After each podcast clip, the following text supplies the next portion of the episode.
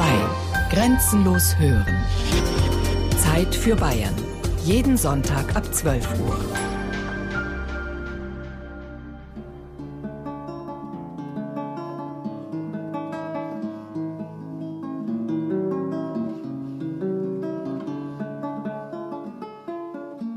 Anno Domini 1432 starb Hans Steinmetz am Laurentiustag. Meister der Kirchen und zu Spital und in Salzburg, zu Oetting, zu Straubing und zu Wasserburg, dem Gott gnädig sei unend. Der Epitaph an der Außenwand einer der größten gotischen Kirchen Deutschlands, des Martinsmünsters in Landshut, zeigt ein Bild des Steinmetzmeisters Hans. Die hohe, breite Stirn ist tief gefurcht. Deutlich treten die Adern an den Schläfen hervor. Tief liegen die von Lachfalten umspielten Augen unter dem Braunbogen. Dieser Hans der Steinmetz, auch genannt Hans von Burghausen, gehört zu den größten Architekten des 15. Jahrhunderts. Ein Genie, das nicht nur die in seinem Grabepitaph genannten Kirchen schuf, sondern dessen Handschrift in zahllosen Sakralbauten im gesamten südbayerischen Raum erkennbar ist. Zusammen mit seinen Steinmetz-Kollegen arbeitete Meister Hans im Genossenschaftsverband der Landshuter Bauhütte, die weitum ausstrahlte und Verbindungen hielt zu den anderen Bauhütten in ganz Europa, vor allem zur Dombauhütte in Prag, aber auch zur wichtigsten deutschen Bauhütte in Straßburg, die die Oberhoheit hatte über die deutschen Hütten in allen Fragen der Baukunst. Meister Hans war sicher kein Freimaurer. Aber er war ein freier Maurer, für den die Regeln der Bauhütte galten, der er als Meister vorstand. Verschwiegenheit gegenüber Außenstehenden, Geheimhaltung der Kunstregeln und architektonischen Prinzipien. Frei war Meister Hans im doppelten Sinn. Er war nicht leibeigen, aber darüber hinaus auch noch frei gegenüber allen Verpflichtungen der Gemeinde, weil die Bauhütte nicht an die allgemeinen Zunftregeln gebunden war. So ist erklärbar, warum Hans von Burghausen für Stadt und Herzog in Landshut an der riesigen Martinskirche baute, daneben aber auch noch vom rechtlich völlig selbstständigen Landshuter Heiliggeistspital den Auftrag für eine weitere Kirche annahm und außerdem, wie das Epitaph berichtet, persönlich tätig wurde für die Bürger in Salzburg, Neuötting, Straubing und Wasserburg. Selbstbewusst führt Meister Hans sein Wappen. Zwei über Eck gestellte Winkel. Andere Baumeister seiner Zeit sind ähnlich dargestellt. Meister Pilgram im Wiener Stephansdom etwa mit dem Zirkel, andere mit dem Senkblei, mit Meißel und Schlegel, Setzwaage oder dem Buch. Alles das Attribute des Berufsstands des Baumeisters, die wir wiederfinden werden bei den freien und angenommenen Maurern späterer Zeiten.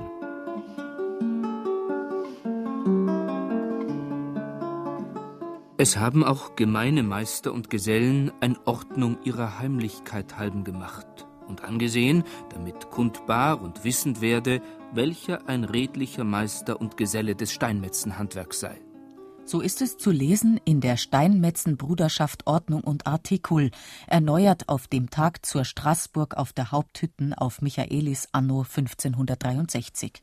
Eine Ordnung der Heimlichkeit halber, Sie war notwendig, damit nicht Scharlatane eindrangen in die Bauhütten und das Werk der Baumeister gefährdeten. Ein Werk, das Jahre, Jahrzehnte, Jahrhunderte währen konnte, bis zur oftmals ungewissen Vollendung. Es war die Verantwortung, die die Baumeister, Steinmetzen und Maurer zur Geheimhaltung trieb, aber auch der Schutz des eigenen Berufsstandes.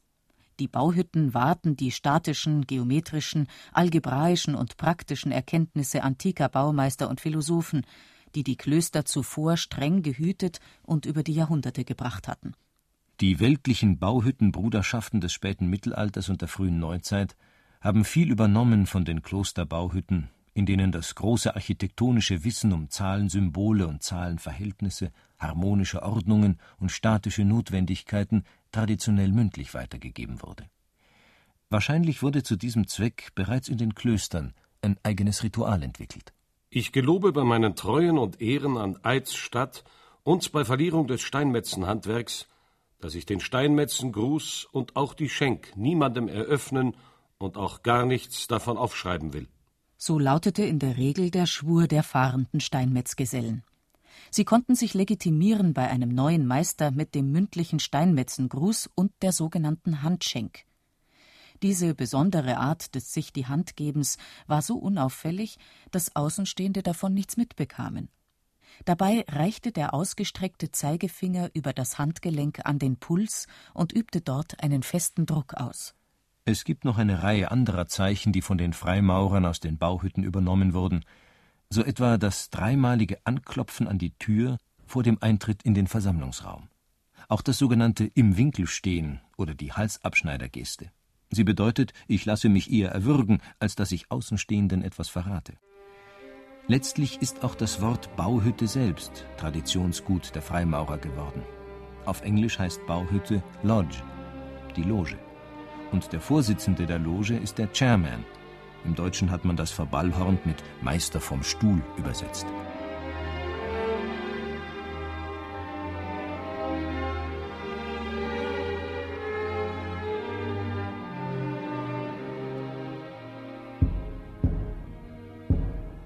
Lassen Sie uns einen kurzen Blick hinter die Kulissen werfen, wie es Nicht-Freimaurern, sogenannten Profanen, normalerweise nicht gestattet ist. Das folgende Zwiegespräch nach dem Einzug der maurerischen Brüder in den Tempel entstammt dem Ritual zu Beginn einer Arbeit im Gesellengrad. Das heißt, es geht darum, junge Freimaurer aus dem Lehrlingsgrad zu Gesellen zu erheben. Ehrwürdiger Meister, die Brüder haben sich zur Arbeit versammelt. Ich danke dir, mein Bruder. Bruder erster Aufseher, ist etwas zwischen dir und mir? Ja, ehrwürdiger Meister. Ein Geheimnis. Was ist es? Maurerei. So bist du ein Freimaurer? Meine Brüder, Meister und Gesellen erkennen mich dafür. Bist du Geselle? Ich habe den flammenden Stern gesehen. Woran soll ich erkennen, dass du es bist? An Zeichen, Wort und Griff und der Wiederholung der besonderen Umstände meiner Beförderung. Warum wurdest du Geselle? Um des Buchstabens G willen. Was bedeutet er? Geometrie, die fünfte Wissenschaft. Wozu dient ihre Kenntnis? Um Höhen auszumessen und sich ihnen anzunähern. Geheimnisvoll und für Außenstehende unverständlich. So unverständlich, dass die Freimaurer zu allen Zeiten fürchten mussten, sich der Lächerlichkeit preiszugeben, wenn sie ihre Rituale öffentlich machen. Das Besondere im Ritual liegt eben nicht in der Handlung an sich, sondern im Erlebnis der Handlung. Und dieses Erlebnis lässt sich beim besten Willen nicht mitteilen. Das ist der Grund, warum die Freimaurer ebenso wie ihre Vorgänger in den Bauhütten eine verschwiegene Gesellschaft sind und sich im Zweifelsfall lieber den schlimmsten Gerüchten und Verschwörungstheorien aussetzen, als über ihre Rituale zu sprechen. Eine große Zahl der Freimaurerrituale kommt direkt aus der alten Bauhüttentradition. Im Osten des Freimaurertempels sitzt heute der Meister vom Stuhl. Dort stand in den Bauhütten traditionell die Werkbank des Meisters. Im Westen arbeiteten die Vorarbeiter, heute Aufseher genannt. Im Süden, mit dem Blick nach Osten, die Gesellen, im Norden die Lehrlinge. Und auch die Beförderung vom Lehrling zum Gesellen fand in alten Zeiten schon über geheime Zwiereden statt. Mit dem Ende des Mittelalters kam auch das Ende der großen Dome. Nicht mehr die vertikale, himmelsstürmende Architektur der Gotik war nun gefragt. Die Menschen der Renaissance, später des Barock, dachten anders, diesseitiger, horizontaler. Die Kirchenbauwerke wurden, wenn man so will, profaner. Keine zu Stein erstarrten Gebete mehr, sondern prächtige Thronsäle Gottes auf Erden. St. Martin zu Landshut hatte Glück. Um 1500 wurde das riesige Kreuz auf die Spitze des Turmhelms gesetzt. Die Kirche war vollendet.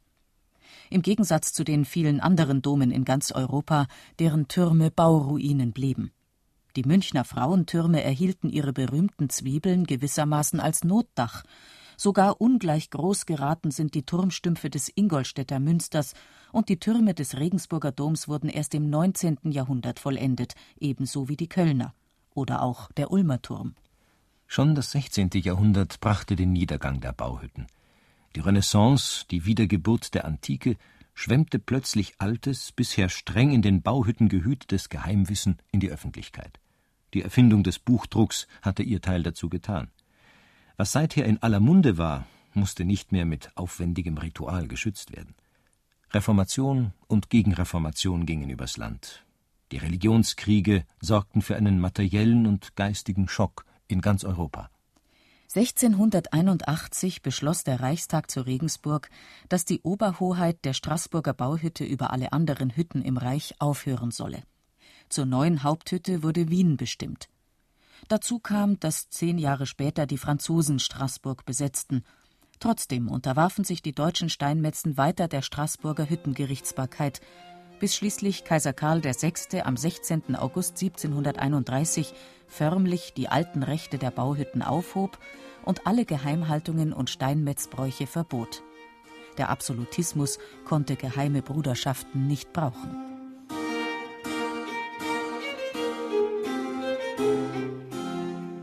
Doch parallel zum Niedergang der richtigen, sogenannten operativen oder Werkmaurerei, begann auf den britischen Inseln, besonders in England und Schottland, eine andere Entwicklung. Bereits seit dem 15. Jahrhundert übten die schottischen Könige die Schirmherrschaft aus über die Lodges der Freemasons, also über die Logen der freien Maurer. Diese Schirmherrschaft können auf regionaler Ebene offenbar auch Geistliche, Notare, Ärzte oder Adelige ausüben. Nach der Reformation in England und nach schweren Stadtbränden in London und Edinburgh kommt es in der zweiten Hälfte des 17. Jahrhunderts zur Liberalisierung der Zunftordnungen. Die Logen wandeln sich. Aus geschlossenen Berufsorganisationen werden, wenn man so will, Unterstützungsvereine, in denen zunehmend auch Nichtmaurer Aufnahme finden. Es gilt offenbar als schick, den berufsständischen Vertretungen jener Leute beizutreten, die seit Jahrhunderten als Hüter von Geheimnissen gelten. Geheimnisse, die die Welt und die Bauwerke der Menschen in ihrem Inneren zusammenhalten. Ähnlich wie bei heutigen Rotary- oder Lions Clubs spielt für den Beitritt das Sozialprestige eine große Rolle – berufliche Interessen, wirtschaftliche Überlegungen. Aber auch die Geselligkeit wird groß geschrieben. Überall in Britannien schießen in dieser Zeit die Clubs aus dem Boden, in denen ohne Frauen debattiert werden kann, geraucht, gegessen und bisweilen viel getrunken. Offenbar sind auch die altehrwürdigen Baumeister- und Maurerlogen allmählich diesen Weg gegangen. Bis weit in das 18. Jahrhundert hinein hatte die englische Großloge gegen die Unsitten des übermäßigen Essens und Trinkens und Rauchens bei den Logen zu kämpfen. Womit wir, zumindest zeitlich, bei den wirklichen Freimaurern im heutigen Sinn angekommen wären. Die Vereinigte Großloge von England gilt als Mutterloge aller regulären Freimaurerlogen der Welt, ihr Gründungsdatum 1717 als die Geburtsstunde der modernen Freimaurerei. Nach englischem Vorbild entstanden in den folgenden Jahren Logen auf der ganzen Welt. In Dublin, Madrid, Kalkutta, Philadelphia, Paris, Florenz, Stockholm, Genf und schließlich 1737 die erste deutsche Loge in Hamburg. Absalom zu den drei Nesseln heißt sie und besteht nach einer wechselvollen Geschichte bis heute.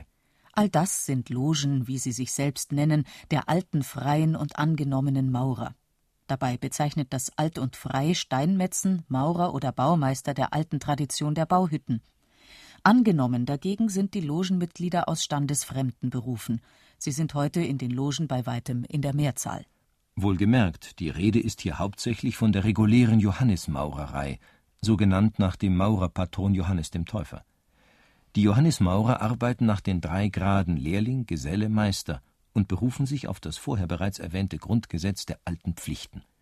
Zu deren Beginn heißt es Erstens von Gott und der Religion.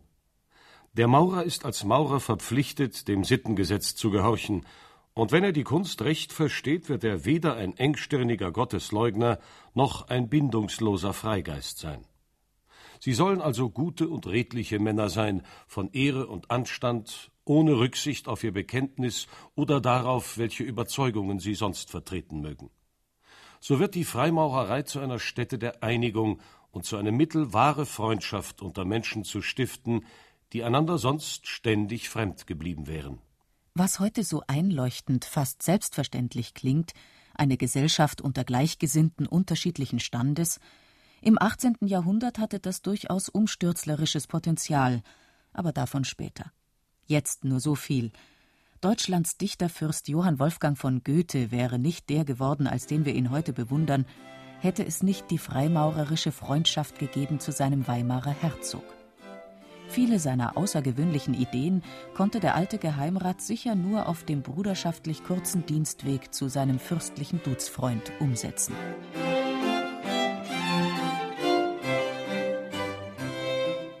Wir haben es schon erwähnt, die Freimaurer waren von Anfang an nicht allein. Die Gründung von geheimen Salongesellschaften lag scheinbar in der Luft des 18. Jahrhunderts. Und München, die kurbayerische Haupt- und Residenzstadt, macht da, wie sollte es anders sein, keine Ausnahme. Jahre vor der Gründung der ersten Freimaurerloge auf bayerischem Boden bildete sich am Münchner Hof unter der Regie der Prinzessin Maria Antonia die Gesellschaft der Inkas, auch der Orden der Freundschaft genannt. Vor allem soll man gegenseitig die zarteste Freundschaft hegen, aber nicht mehr. Im Falle ein Ritter oder eine Ritterin mehr beanspruchte, ist man verpflichtet, ihn an seine Pflicht zu erinnern. Bessert er sich hierauf nicht, so wird man ihn aus dem Orden ausstoßen, falls ihm nicht die Großmeisterin in Übereinstimmung mit dem Rat Begnadigung erteilt. So lautet der erste Paragraph der im Jahre 1745 erlassenen Statuten für den Inka-Orden. Und auch der zweite ist recht interessant. Die Eigenschaften, welche erforderlich sind, um in den Orden Aufnahme zu erlangen, sind folgende. Ein Ritter oder eine Ritterin muss erkannt sein als fähig einer festen, verschwiegenen und in allen Fällen bewährten Freundschaft. Nicht nur über alles, was den Orden betrifft, sondern in gleicher Weise über alles, was die Brüder und Schwestern sich gegenseitig mitteilen, hat man unverbrüchliches Schweigen zu bewahren. Im Falle des Zuwiderhandelns wird der Schuldige ohne Gnade ausgeschlossen. Insgesamt zwölf Paragraphen umfassen die Inka-Statuten. Da geht es darum, dass man gegenseitige Nachsicht üben soll. Streit wird geschlichtet von der Großmeisterin, das heißt der Prinzessin oder dem Großprior des Ordens, wer immer das sei. Die Ordensfeste finden statt am 13. Juni und am 18. Juli, dem Namenstag und dem Geburtstag der fürstlichen Ordensgründerin Maria Antonia. Es wird ein Ordenswahlspruch und ein Losungswort ausgemacht. Es gibt ein Siegel und ein Ordenszeichen in Form eines Rings. Bei Verstoß gegen die Statuten gibt es Geldstrafen. Und ganz wichtig, die Ordenssitzungen finden in absolut geschlossenem Rahmen statt. Nur auf Befehl der Großmeisterin kann der Kanzler durch den Vertrauten des Ordens ein Kapitel oder einen Rat ansagen lassen. Der Vertraute des Ordens wird besonders die Obliegenheit haben, die Türe des Gemaches zu bewachen, in welchem das Kapitel oder der Rat tagen. Ein sentimentales Spiel, mehr nicht. Maria Antonias Freundschaftsorden versucht nirgends esoterisch, philosophisch oder gar politisch zu werden. Ritter- und Mittelalterromantik des 18. Jahrhunderts. Die Zeit war einfach danach. Noch ein halbes Jahrhundert später wird Goethe in seinem Wilhelm Meister und in den Wahlverwandtschaften ähnliche Ideen formulieren, dann aber deutlich unter aufklärerischen Vorzeichen.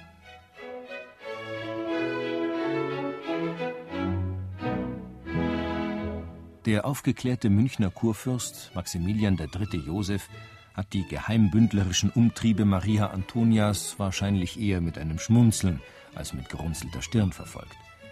Anders war das bei einer zweiten Gesellschaft, die sich in etwa gleichzeitig in München bildete. Es war eine Art Ritterorden, der der Freimaurerei sehr nahe stand. Seine Mitglieder waren ausschließlich Franzosen, weshalb der Orden heute die erste französische Loge genannt wird, zur Unterscheidung einer zweiten französischen Loge, die sich etwas später gebildet hat. 1751 wird Max III. von einem Pfarrer aus Frankreich über die Umtriebe in seiner Hauptstadt informiert. Er reagiert sofort. Uns ist ein Gewarnungsschreiben bei höchster Stelle zugekommen, welches der sogenannten Freimaurer Umstände anführt, die gegen dieselbe ein sehr großes Nachdenken erzwecken und desto mehr Ursach geben, alle möglich Vorsorge und Vorsicht zu gebrauchen, damit sie nicht in hiesiges Land in Geheim sich einschleichen. Und dann verfügte der Kurfürst, er werde die Gesellschaften der Freimaurer keineswegs gedulden, wie er sich ausdrückte. Sich selbst nannte der Orden übrigens Ordre de l'Étoile Flamboyante, Orden zum flammenden Stern.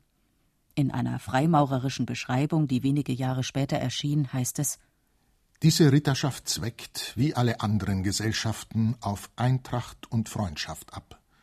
Denn sie besteht aus Freimaurern, die sich überall versammeln können, da sich regierende Herren unter ihnen befinden, und diejenigen, welche nicht zu dem Orden gehören, ihn beschützen. Also ist diese Ritterschaft vom flammenden Stern nur ein Beitrag zur Beförderung der Andacht der Maurer, um sie noch mehr in der christlichen Religion, deren Haupt der Heiland ist, zu bestärken und sie zu verbinden, seine Diener und die regierenden christlichen Prinzen zu ehren, kurz, um nach den Gesetzen Jesu Christi zu leben. Eine Mutterloge dieses Ordens gibt es auch. Die Grande Loge et Mère Loge de Saint-Charles de la Constance, die große Loge und Mutterloge St. Karl zur Beständigkeit in Regensburg. Die Freie Reichsstadt an der Donau, nicht die kurfürstliche Residenzstadt an der Isar, scheint das eigentliche Herz der neuen Freimaurerbewegung gewesen zu sein. Denn von der ersten richtigen Freimaurerloge in München erfahren wir nur im Zusammenhang mit ihrer Mutterloge, die wiederum in Regensburg sitzt. Im Lokal des Weinwirts Bögner im Tal, heute noch bekannt als Gasthaus zum Bögner, damals zur Goldenen Sonne genannt, in dem Bögnerschen Lokal trifft sich die Loge Maximilianische Vollkommene Einigkeit zur Goldenen Sonne. Einige Jahre lang scheint das ohne Kontakt nach außen zu anderen Freimaurern zu funktionieren. Im Jahr 1777 schließlich schreibt ihr Meister Anton Graf von Töring zu Seefeld aber nach Regensburg, von wo er sich die, so wörtlich, unentbehrlichen Konstitutionen für seinen ehrwürdigen Orden erhofft. Aus Regensburg kommt postwendend ein Konstitutionspatent für die Münchner Brüder. Sie ersuchten uns dahero, ihnen einen gerechten Konstitutionsakt zu erteilen, damit sie unter unserer Bestätigung und Gewalt nach unserer Würde als Glieder unserer gerechten und uralten freien Mutterloge, genannt die wachsende zu den dreien Schlüsseln in Regensburg als rechtmäßige Brüder erkannt und in die Zahl der echten und regelmäßig konstituierten Logen einverleibet würden. Und weiter heißt es in der Urkunde Wir verordnen und befehlen demnach also und in Kraft der uns rechtmäßig verliehenen Macht und Gewalt denen obgedachten Brüdern sich in unseren Namen in einem erleuchteten, vor allem Überfall wohl verwahrten Ort wo Friede und Stille herrscht, zu versammeln. Und darinnen, nach allen üblichen Gewohnheiten, als würdige Brüder und angenommene Maurer, unter dem Namen der Loge die Maximilianische vollkommene Einigkeit zur goldenen Sonne in München, unter der Führung ihrer erwählten Farbe, als Himmelblau, regel- und ordnungsmäßig zu arbeiten. Apropos Arbeiten. Worum geht es den Freimaurern bei ihrer Logenarbeit? Bisher wissen wir nur, dass es sich um einen Freundschaftsbund handelt, der sich unter Geheimhaltung an bestimmten Orten trifft, ohne Fremde, sogenannte Profane, wo dann rituelle Zwiegespräche geführt werden. Lassen wir die heutigen Freimaurer für sich selbst sprechen. In der 1949 konzipierten und 1994 erneuerten Verfassung der Großloge der alten freien und angenommenen Maurer von Deutschland der insgesamt 265 Freimaurerlogen mit knapp 10.000 Mitgliedern angehören, heißt es dazu: In den Mitgliedslogen arbeiten Freimaurer, die in bruderschaftlichen Formen und durch überkommene rituelle Handlungen menschliche Vervollkommnung erstreben. In Achtung vor der Würde jedes Menschen treten sie ein für die freie Entfaltung der Persönlichkeit und für Brüderlichkeit, Toleranz und Hilfsbereitschaft und Erziehung hierzu. Die Freimaurer sind durch ihr gemeinsames Streben nach humanitärer Geisteshaltung miteinander verbunden. Sie bilden keine Glaubensgemeinschaft. Die Freimaurer sehen im Weltenbau, in allem Lebendigen und im sittlichen Bewusstsein der Menschen ein göttliches Wirken von Weisheit, Stärke und Schönheit. Dies alles verehren sie unter dem Sinnbild des großen Baumeisters aller Welten. Das ist gewissermaßen das Ziel aller freimaurerischen Tätigkeit. Die Freimaurer versuchen dieses Ziel durch die Arbeit, wie sie es nennen, im Tempel zu erreichen. Der Tempel als Nachkomme der früheren Bauhütten ist der Versammlungsraum, in dem die Maurer ihre spekulative, geistige, symbolische Maurerei ausüben. Eingebunden ist die Arbeit in ein strenges Ritual, gesprochen und ausgeführt von den freimaurerischen Beamten wie dem Meister vom Stuhl mit dem Winkelmaß oder den Aufsehern mit Wasserwaage und Senkblei. Während der rituellen Arbeit tragen alle Freimaurer die maurerische Bekleidung. Dunkler Anzug mit silberner Krawatte, dann der Schurz als Symbol der Arbeit, Handschuhe als Symbole des reinen Fühlens, manchmal auch einen Zylinderhut als Symbol der Gleichheit. Immer aufgeschlagen im Tempel während der Arbeit ist die Bibel als Symbol des geistigen Kampfes, mit dem das eigene Ich veredelt werden soll. All das wiederum bildet den Rahmen für den Bauriss oder die Zeichnung, die während der Arbeit, wie es heißt, aufgelegt wird. Riss oder Zeichnung bedeutet heute natürlich nicht mehr die Planzeichnung für ein Gebäude, wie das noch in den mittelalterlichen Bauhütten der Fall war. Im Allgemeinen verstehen die Eingeweihten darunter eine Rede zu einem bestimmten Thema. Wird ein Suchender als neuer Lehrling aufgenommen, hat er mit verbundenen Augen vor die Versammlung der Brüder zu treten. Teilweise entblößt und ohne Schmuck und Geld schreitet er über den mit Symbolen überladenen Arbeitsteppich. Bereits im Maurerornat führt er dann die ersten Schläge auf einen rauen Stein aus. Damit beginnt, wiederum symbolisch, seine Selbstveredelung. Danach wird die Loge geschlossen. Die Brüder geben sich die Hand und bilden die Bruderkette. Sie verbindet alle Freimaurer im ganzen Erdkreis symbolisch miteinander. Dazu singen sie das Kettenlied. Welt sind Brüder Hand in Hand. Freimaurer aller Welt umschlingt ein festes Band. Unser Streben gilt einem Menschenbild, das in Güte lebt und nach Liebe strebt, voll Schönheit und Edelmut sei unser aller Bund. Wir waren ein höchstes Gut bis an unsere letzte Stund.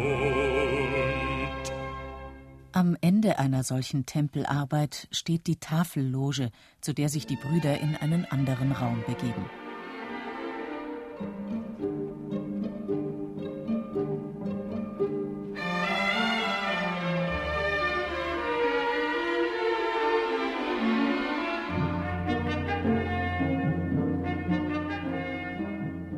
Auch die Tafelloge ist ein Teil der rituellen Arbeit.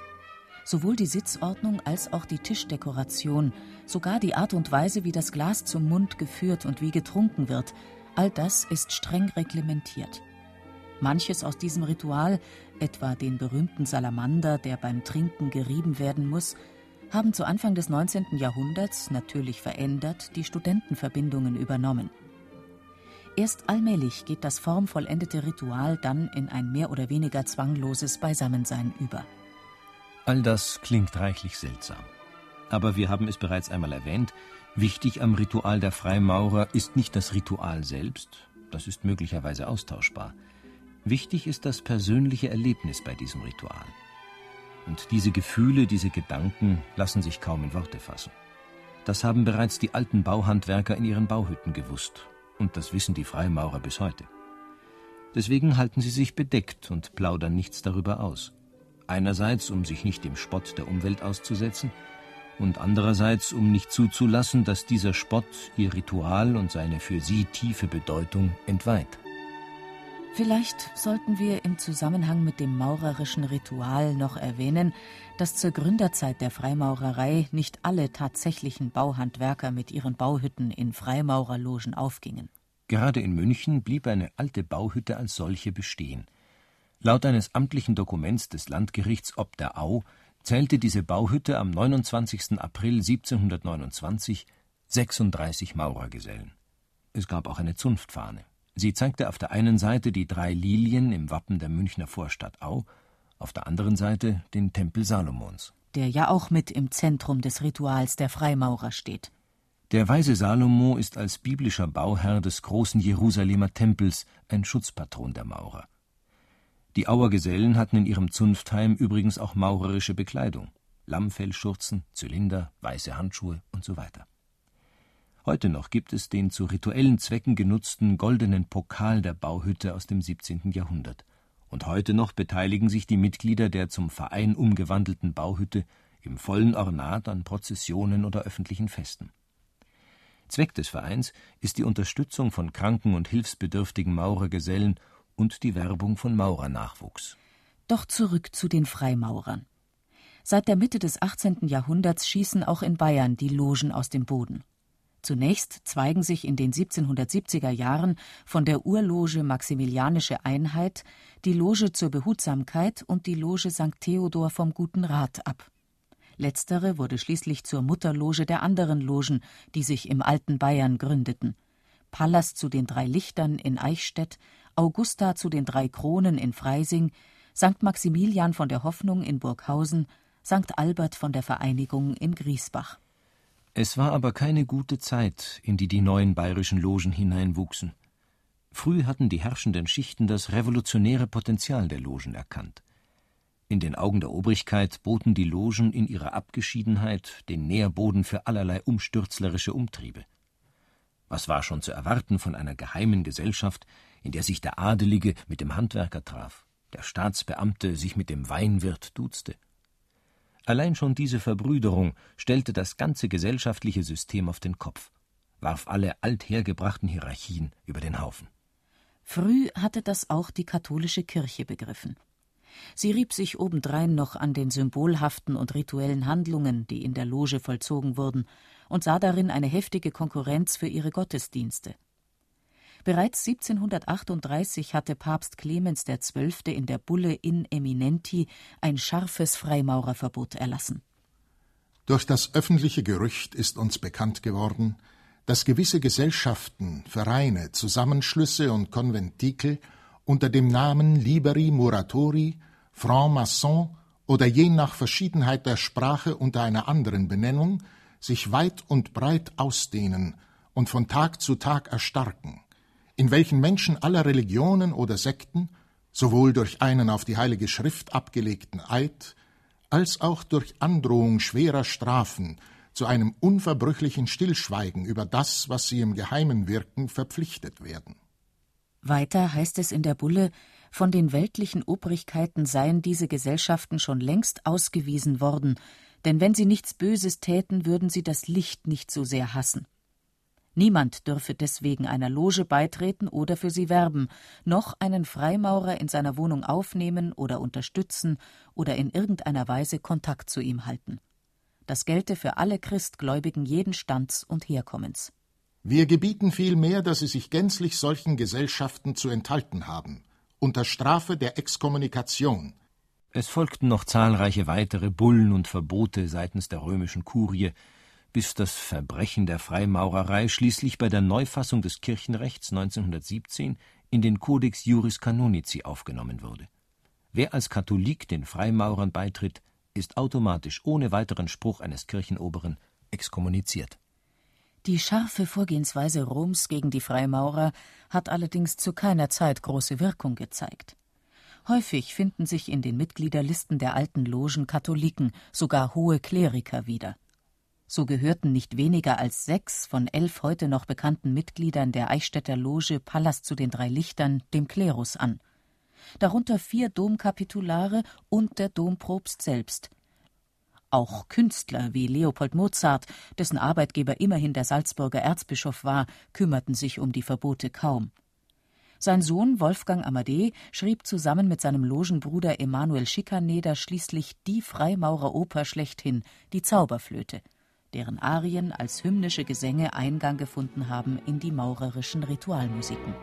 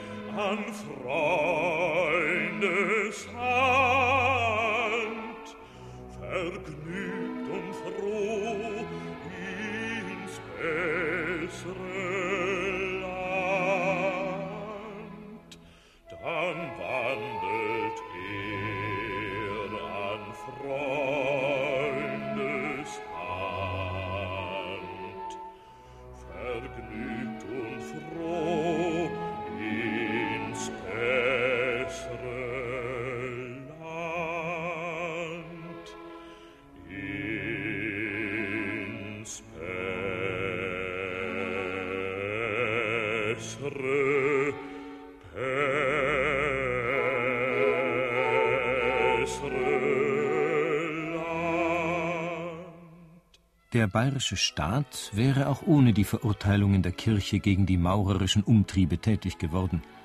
Und da blieb es nicht bei der milden Formulierung, die noch Max III. Joseph gebraucht hatte, er werde die Umtriebe der Freimaurer nicht gedulden. Denn mittlerweile befand man sich im letzten Viertel des 18. Jahrhunderts. In Bayern herrschte der Pfälzer Wittelsbacher Karl Theodor, der München und Bayern genauso wenig liebte wie die Münchner und Bayern ihn. Karl Theodor wollte Ruhe ums Haus. Obskure Aufklärer und Umstürzlerversammlungen konnte er bei seinen politischen Plänen nicht brauchen. Dass die Freimaurer samt und sonders Revolutionäre waren, das lag für die Herrscher Europas spätestens seit der amerikanischen Unabhängigkeitserklärung 1776 auf der Hand. Von den 56 Unterzeichnern der Erklärung sollen nicht weniger als 50 aktive Freimaurer gewesen sein. Amerikas erster Präsident, George Washington, legte 1752 seinen Freimaurereid auf die Bibel ab. Amerika entwickelte sich in der Folgezeit zu der Weltfreimaurer-Hochburg. Von rund acht Millionen Freimaurern weltweit leben heute etwa fünf Millionen in den USA. Die Freimaurer-Symbole finden sich dort sogar auf den Dollarnoten, und jenes Bibelexemplar, auf das Washington bei seiner Logenaufnahme schwor, wird auch heute noch in Ehren gehalten und benützt. Jeder amerikanische Präsident hat bisher darauf seinen Amtseid abgelegt. Noch bedeutender als die amerikanische Revolution war für die bayerische Freimaurerei in diesen Jahren ein Vorgang im eigenen Land, sogar im eigenen Bund. Exakt im Jahr der Unabhängigkeitserklärung 1776 gründete der Ingolstädter Philosophie- und Kirchenrechtsprofessor Adam Weishaupt seine berühmten Illuminaten eine Organisation, die gewissermaßen die Freimaurerei als Tarnung für ihre Zwecke benutzte. Es würde hier zu weit führen, die Geschichte dieses radikal aufklärerischen Geheimbunds, der weitreichende gesellschaftspolitische Ideen verfolgte, in manchen Bereichen vielleicht sogar so etwas wie der Urtypus einer politischen Partei gewesen ist, diese Geschichte im Einzelnen zu erläutern. Nur so viel, die Illuminaten waren sehr rasch sehr erfolgreich. War der Orden anfangs nicht mehr gewesen als eine mehr oder weniger harmlose Studentenorganisation an der alten Bayerischen Landesuniversität in Ingolstadt, breitete er sich nach wenigen Jahren über ganz Süddeutschland, Österreich, das Rheinland und Teile Norddeutschlands aus. Dabei ließ sich der geistliche Stand genauso faszinieren wie bürgerliche und adelige Hofbeamte. Und letztlich fiel das illuminatische Gedankengut auch bei Fürsten wie Herzog Ferdinand von Braunschweig, Herzog Ernst von Gotha oder Karl August von Sachsen-Weimar auf fruchtbaren Boden. Karl August übte sich im illuminatischen Gedankenaustausch übrigens mit seinem Geheimrat Johann Wolfgang von Goethe. Weishaupt wollte mit den Illuminaten eine Bildungs- und Wissenschaftsorganisation errichten, die ihre Absichten und Zwecke vor der Öffentlichkeit verborgen hält, dafür aber die staatlichen Institutionen umso besser beeinflussen und durchdringen konnte. Die Illuminaten sollten, so Weishaupt, gewissermaßen Katalysator sein für eine heimliche, aber weltumspannende Revolution der Aufklärung. Man muss ein allgemeines Sittenregiment einführen, eine Regierungsform, die allgemein über die ganze Welt sich erstreckt, ohne die bürgerlichen Bande aufzulösen, in welcher alle übrigen Regierungen ihren Gang fortgehen und alles tun können, nur nicht den großen Zweck vereiteln, das Gute wieder über das Böse siegend zu machen. Der Ingolstädter Professor bediente sich dabei voll und ganz der freimaurerischen Organisationsformen, füllte aber darüber hinaus ein politisches Vakuum, das wohl eher unbeabsichtigt in den Logen entstanden war. Denn allein die Zusammenkunft von Bürgerlichen und Adeligen, ohne Ansehen von althergebrachten Hierarchien, ohne Ansehen von Staatsgrenzen und ohne Festlegung auf eine bestimmte Religion, barg tatsächlich ein erhebliches politisches Potenzial. Das hatten sich die Freimaurer in der Art nur nie bewusst gemacht. Weishaupt dagegen war es bewusst. Warum sollte es nicht erlaubt sein, sich durch redliche und sanfte Mittel so festzusetzen, dass man Einfluss auf Regierungen bekäme?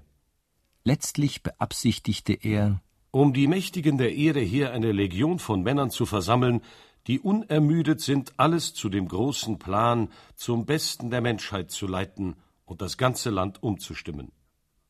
Fürsten und Nationen werden ohne Gewalttätigkeit von der Erde verschwinden, Das Menschengeschlecht wird dereinst eine Familie und die Welt der Aufenthalt vernünftiger Menschen werden. Die Moral allein wird diese Veränderungen herbeiführen. Weltherrschaftspläne. Im besten und aufklärerischsten Sinn zwar, aber politisch, zumal zu der damaligen Zeit, ungeheuer brisant. Die harmlosen Freimaurer, die nur den Nährboden abgegeben hatten für derlei kämpferische Utopien, konnten sich von dem Geruch des Umstürzlertums nie mehr ganz befreien, bis auf den heutigen Tag.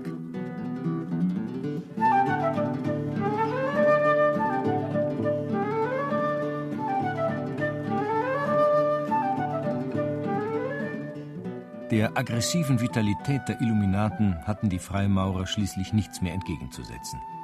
Sie wurden mitgerissen im Strudel der Ereignisse.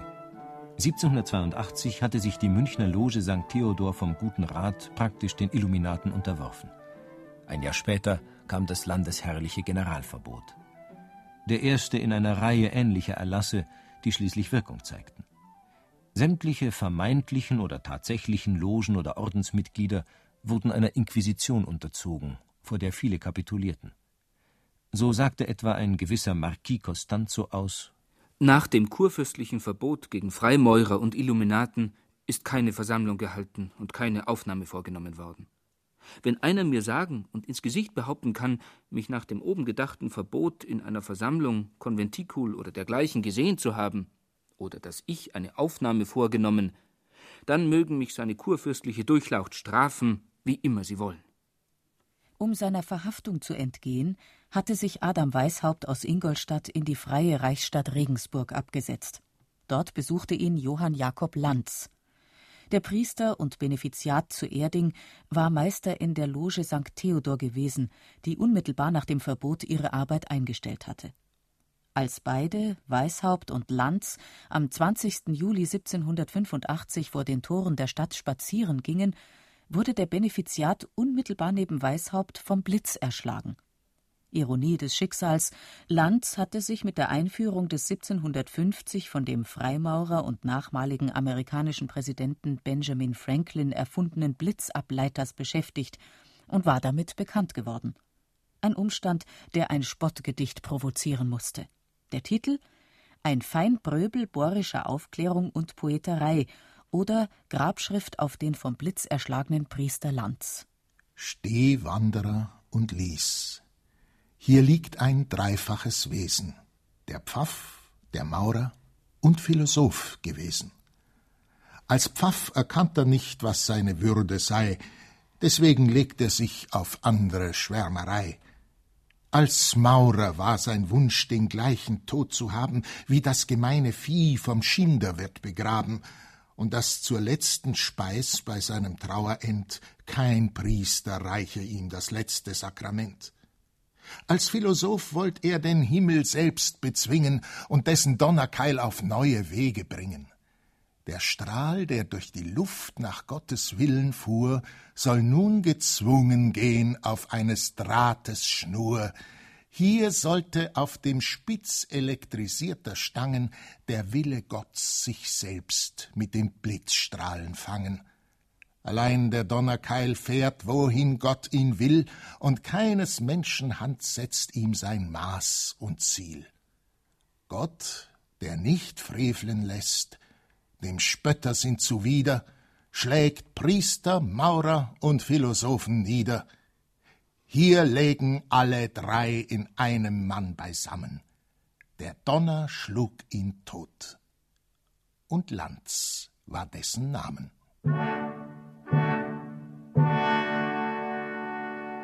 Erst rund 90 Jahre nachdem die bayerischen Freimaurer im Illuminatenstrudel untergegangen waren, gelang es in München, wieder eine Loge zu gründen.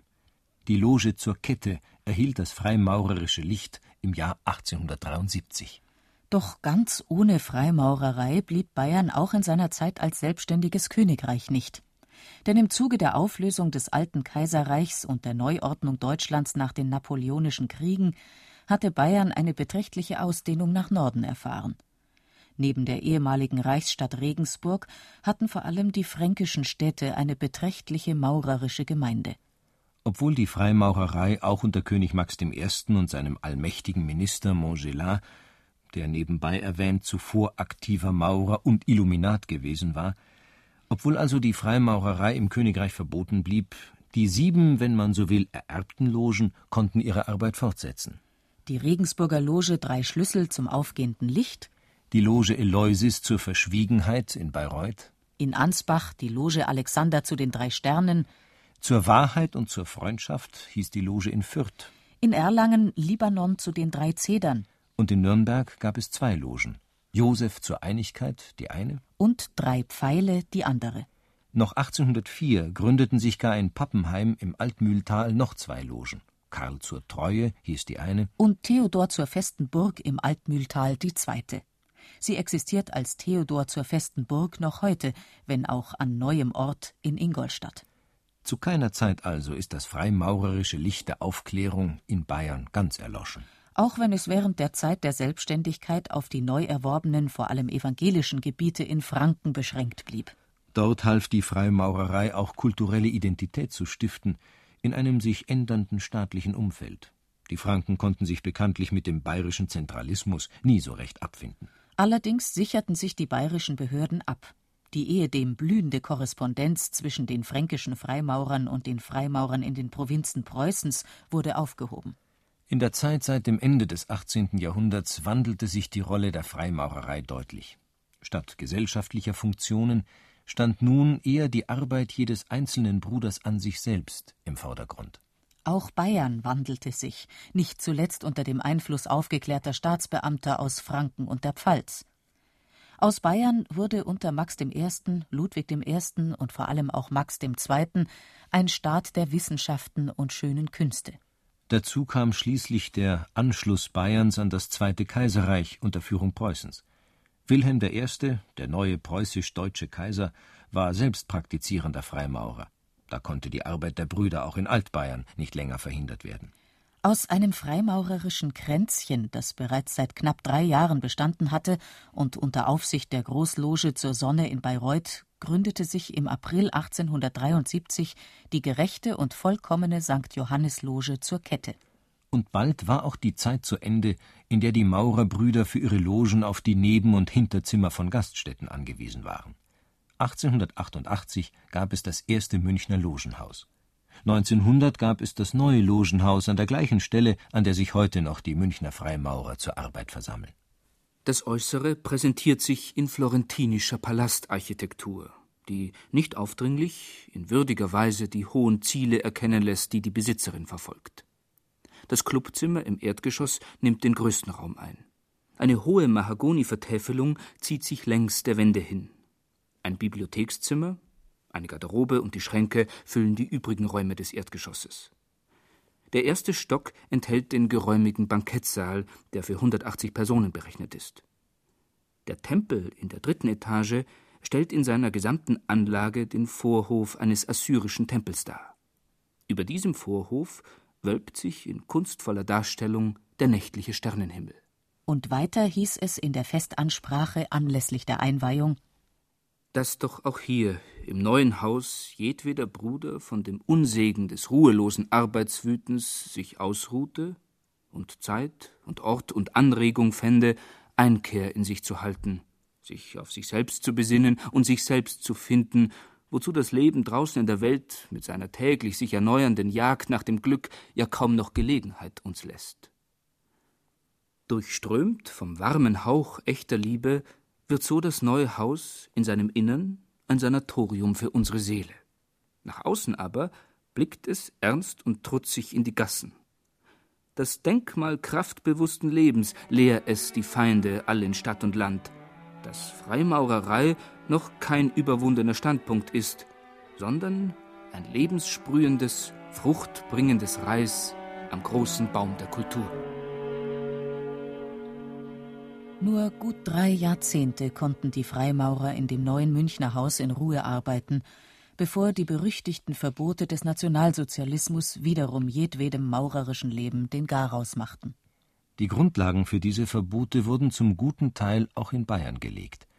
Der Neumünchner Erich von Ludendorff und seine Frau Mathilde gelten als Zentralfiguren der neuen antifreimaurerischen Propaganda, die im Prinzip noch heute wirkt.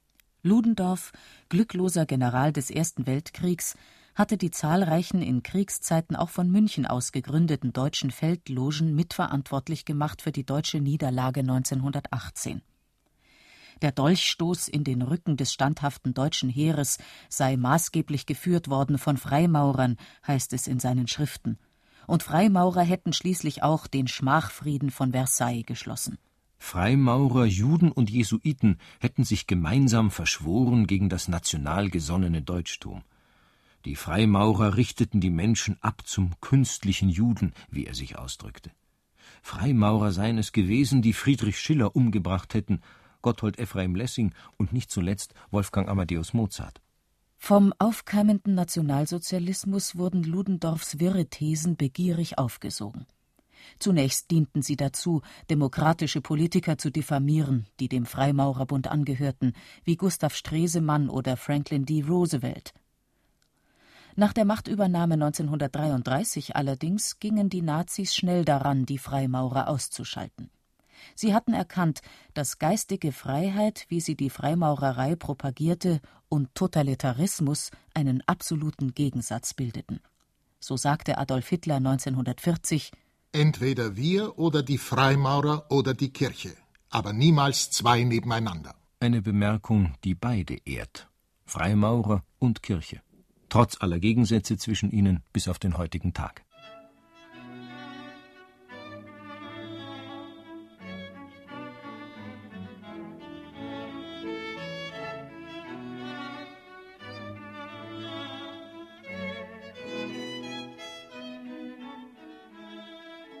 Erst nach dem Krieg konnten die Logen mit der Erlaubnis der amerikanischen Besatzungsmacht wieder gegründet werden.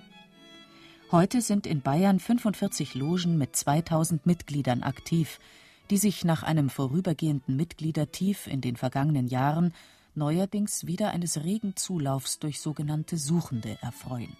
Denn Freimaurer bieten ihre Mitgliedschaft nicht an. Sie nehmen Suchende auf, die dann aufsteigen können zu Lehrlingen, Gesellen und Meistern. Trotz dieses Aufstiegs, Freimaurer bleiben Suchende durch alle Grade. Suchende nach der Wahrheit abseits der Welt mit ihrem trügerischen Schein.